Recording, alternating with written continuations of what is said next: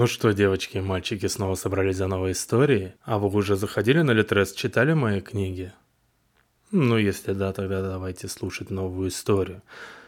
Сегодня она называется «Бог плодородия». Произошла эта история прошлой осенью на даче одного моего знакомого, расположенной в нескольких километрах от города. Места там довольно живописные. Дачный поселок расположился у самого подножия гор – склоны которых покрывает густой лес, сохранившийся в своем первозданном виде, который лишь у самых горных вершин уступает место многолетним скоплениям снега и льда. В глубине этого леса скрывается множество небольших горных озер, откуда берут свое начало быстрые горные реки, снабжающие дачников чистой хрустальной водой, используемой ими для орошения садов и полей. Неподалеку от дачного поселка виднеются старые постройки колхоза, основанного здесь еще в советское время, заброшенного еще во времена перестройки. За прошедшие годы его постройки сильно обветшали и теперь служат лишь напоминанием о величии безвозвратно ушедшей эпохи.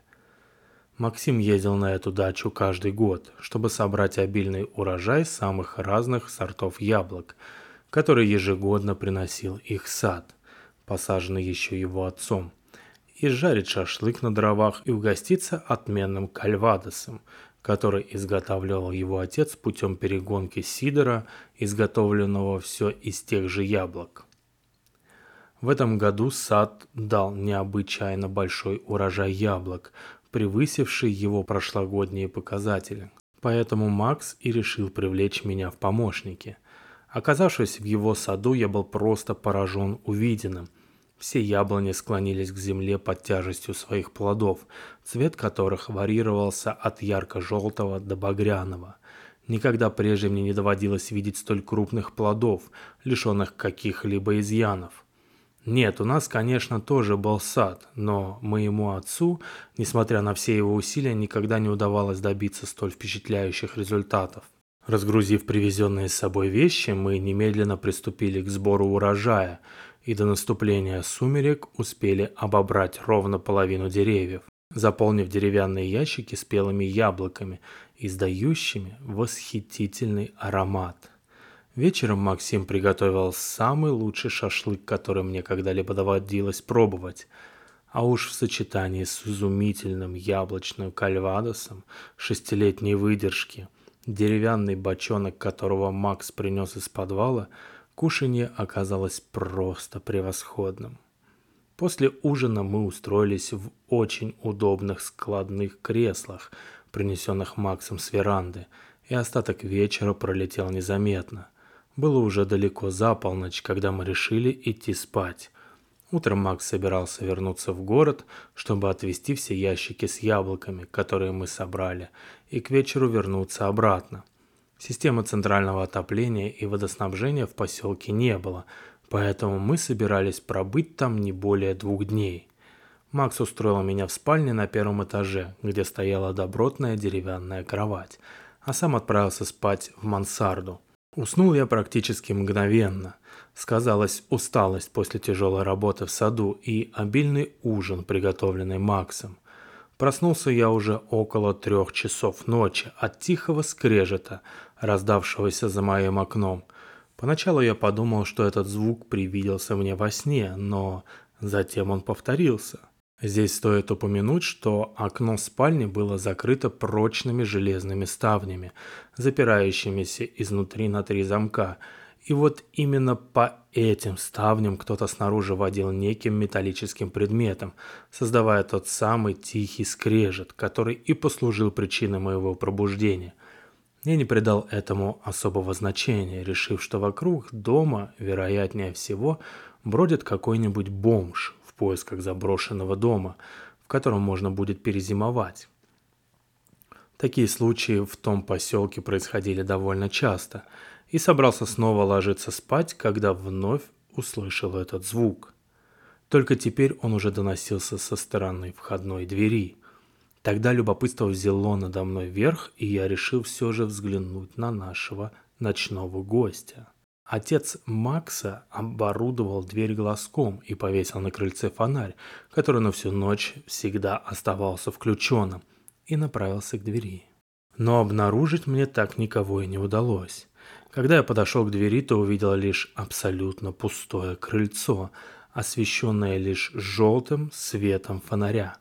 Будучи слегка разочарованным, я вернулся в постель и вновь погрузился в объятия Морфея – Остаток ночи прошел совершенно спокойно, и, проснувшись утром, я уже практически не вспоминал о ночном визитере. Сразу после завтрака я помог Максу погрузить все ящики, доверху наполненные яблоками, в багажник его старенького пикапа, и он сразу же уехал в город, напоследок пообещав мне, что вернется ближе к вечеру. Весь день мне предстояло провести в одиночестве. К счастью, я предусмотрительно захватил из дома свой ноутбук, куда в преддверии поездки были загружены несколько нашумевших блокбастеров и пара довольно неплохих игрушек. Время пролетело совершенно незаметно, и когда я наконец отложил ноутбук, часы показывали мне уже два часа дня. Чтобы хоть как-то скоротать оставшееся время, я взял ружье, оставленное мне Максом для острастки незваных гостей – и прихватил коробку патронов, а также несколько жестяных банок. Направился на соседний участок с намерением устроить себе импровизированный тир. Оказавшись на участке, я увидел яблоневый сад, практически идентичный нашему, и аккуратный трехэтажный дом, сложенный из красного кирпича.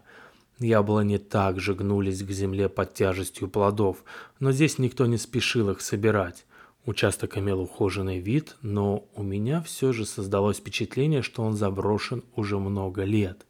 Среди яблонь даже располагалось пугало, выполненное настолько искусно, что издалека его вполне можно было принять за живого человека.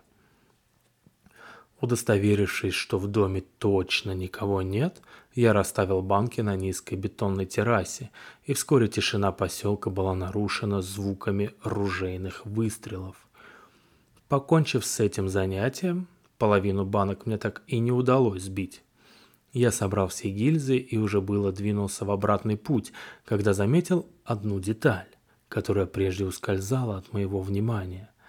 Дверь, ведущая в подвал, была немного приоткрыта.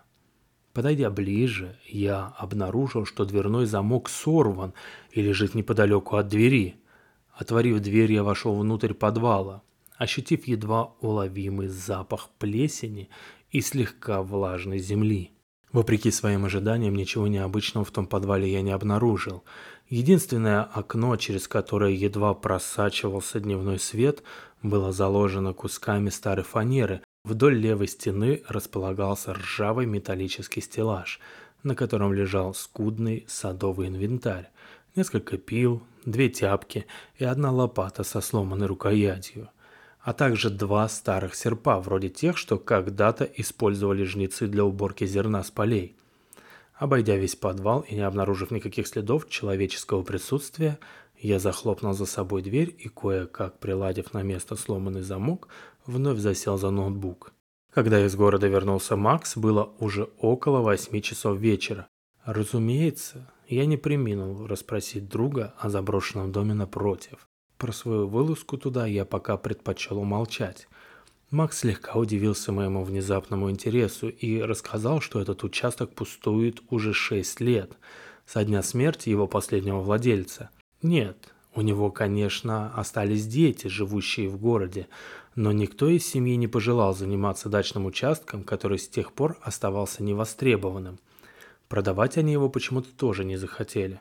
Тем временем мы решили ложиться спать пораньше, чтобы завтра закончить сбор урожая как можно скорее и вернуться в город. Пока я заносил в дом складную мебель, Макс отправился в небольшую кирпичную постройку, расположенную на самой нижней террасе дачи, где находилась уборная.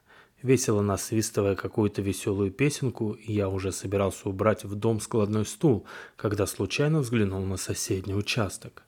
Признаться, я не сразу заметил едва уловимую перемену, которая с ним произошла, и лишь подойдя ближе к забору, разделяющему участки, я смог подтвердить свое предположение. Пугало исчезло. На его месте остался лишь пустой шест, одиноко стоящий среди старых яблонь. Если честно, в тот момент мне стало немного не по себе – Во всем дачном поселке мы были совершенно одни, и никто не мог вот так просто прийти и снять пугало шеста.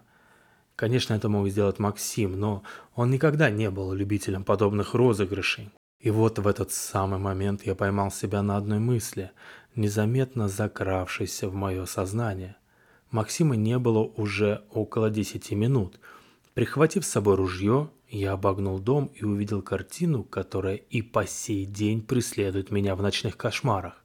Призрачный лунный свет осветил безжизненное тело Максима, распростертое на земле, и стоящее над ним некое существо, облаченное в одежды того самого пугала. Его потертый плащ развивался на ветру, лицо было скрыто под маской из серой ткани. Широкополая шляпа отбрасывала на землю причудливую тень. Прежде чем я успел что-либо предпринять, оно наклонилось к Максу и перерезала ему горло одним из тех серпов, что я видел днем в подвале, а затем медленным шагом направилась в мою сторону. Будучи охваченный страхом, но все еще сохраняя некую способность мысли трезво, я поднял ружье и выстрелил в это создание. Пули прошли сквозь его тело, но этой твари они не причинили ни малейшего вреда. Тогда я опрометью бросился в дом – и, заперев дверь на все замки, тихонько притаился в углу. Буквально через несколько минут я снова услышал тот самый тихий скрежет, который разбудил меня в первую ночь. Так я и просидел всю ночь, сжимая в руках ружье и напряженно прислушиваясь к звукам, доносящимся снаружи.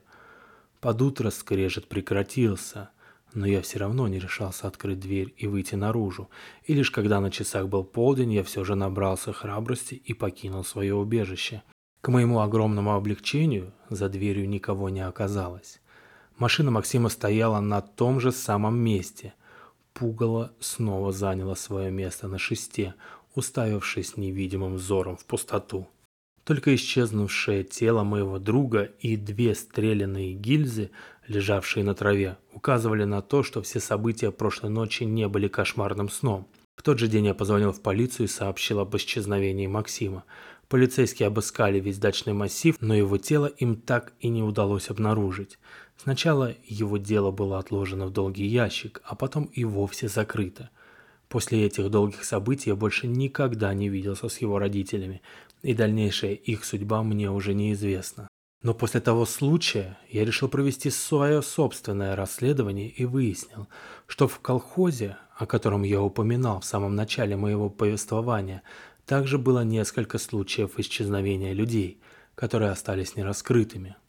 За все время своего существования колхоз ежегодно становился рекордсменом по количеству собранного урожая – а его руководство неоднократно было представлено к награде за выдающиеся достижения в области сельского хозяйства. Но сразу после его закрытия все фруктовые сады погибли, возделанные поля пришли в запустение, а вспышка неизвестной доселе болезни выкосила весь домашний скот в округе. На этом этапе я оставил в стороне исторические хроники и перенес свое расследование в область мифов и легенд. Я искал упоминания о сверхъестественных существах, способных даровать людям богатство и процветание. И, наконец, в одной из книг мне удалось обнаружить упоминание о ванах, богах плодородия, которым некогда поклонялись древние скандинавы. Детально изучив этот вопрос, я пришел к выводу, что в ту ночь мне довелось встретить Фрейра, бога урожая и богатства. И тогда все элементы мозаики встали на свои места. Своим процветанием колхоз был обязан не тяжелому труду советских граждан, а покровительству бога плодородия, который каждый год требовал человеческих жертв за свои дары. Но когда колхоз закрыли и люди перебрались в город, Фрейер лишил их своего покровительства, что и вызвало гибель садов и последовавший за этим падеж скота – а когда был построен дачный массив и люди вернулись на эту землю, древний языческий бог вновь возобновил свою кровавую жатву, взамен щедро одарив дачников обильными урожаями. Конец!